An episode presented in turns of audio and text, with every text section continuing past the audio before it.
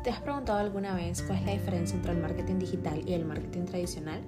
Descúbrelo en el podcast de hoy, cosas que debes saber del marketing digital. Primeramente comenzaremos eh, con la definición del marketing digital. Bien, el marketing digital es la aplicación de estrategias de comercialización aplicadas a los medios digitales. Eh, el objetivo fundamental es el de acercar a posibles clientes o mercados meta a productos o servicios ofrecidos.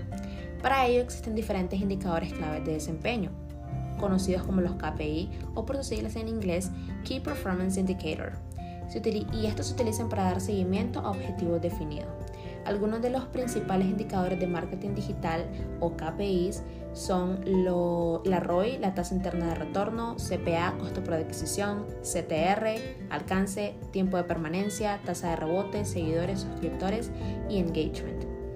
Ahora bien, eh, puede surgir la pregunta, ¿qué es el CTR? Bien, el CTR mide la frecuencia en que los usuarios hacen clic en un anuncio o en un resultado de búsqueda.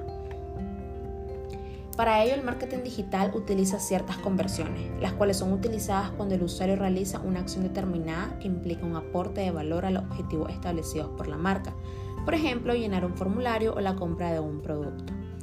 Existen dos tipos de conversiones en el marketing digital, las micro y las macro.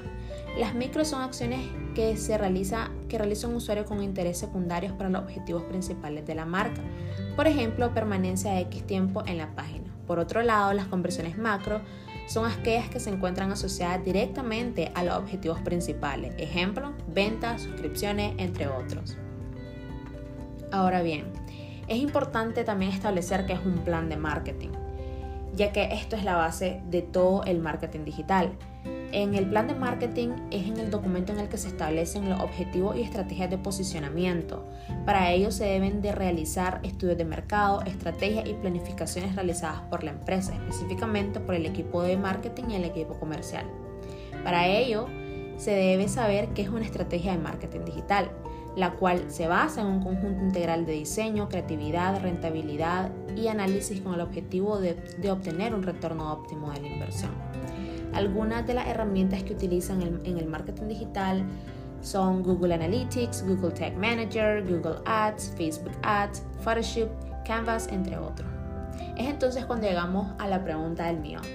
¿Cuál es la diferencia entre marketing digital y marketing tradicional? La principal diferencia se encuentra en la segmentación de mercado objetivo. Mientras el marketing tradicional tiene dificultades con la medición de impacto y retorno de la inversión, el marketing digital permite microsegmentar el público teniendo una mayor precisión. Entonces puede surgir esta pregunta, ¿es el marketing digital más efectivo que el marketing tradicional? Efectivamente, debido a su poder en segmentación de mercado, dado que el marketing digital eh, segmenta el mercado con mucha más precisión. Ahora bien, el inbound marketing y el outbound marketing tienen que ver mucho con el marketing digital y el marketing tradicional. El, inbound marketing o marketing de atracción es un marketing no intrusivo. Busca pedir permiso al usuario para poder comunicarse con él. Es el usuario que se acerca voluntariamente al contenido de la marca. No así el marketing outbound o el marketing intrusivo dado que éste se basa en interrumpir al usuario para contarle el mensaje de la marca. Aunque esta interrupción puede ser efectiva a la hora de llamar la atención, también puede generar rechazo en el usuario y puede que esta estrategia no sea tan efectiva. También es importante eh, resaltar que existen varias etapas en el inbound marketing. Está la etapa de atracción, que se basa en atraer al mayor público posible a la web, la etapa de convertir, en donde se da la generación de leads, convertir la visita o registro en la base de datos, también está la etapa de cerrar, que donde se, encuentra la calificación y maduración de los leads para acabar cerrándolos como clientes. La etapa de fidelización, que se trata con los clientes, se busca fidelizarlos para que se conviertan en suscriptores. Y finalmente la etapa de análisis.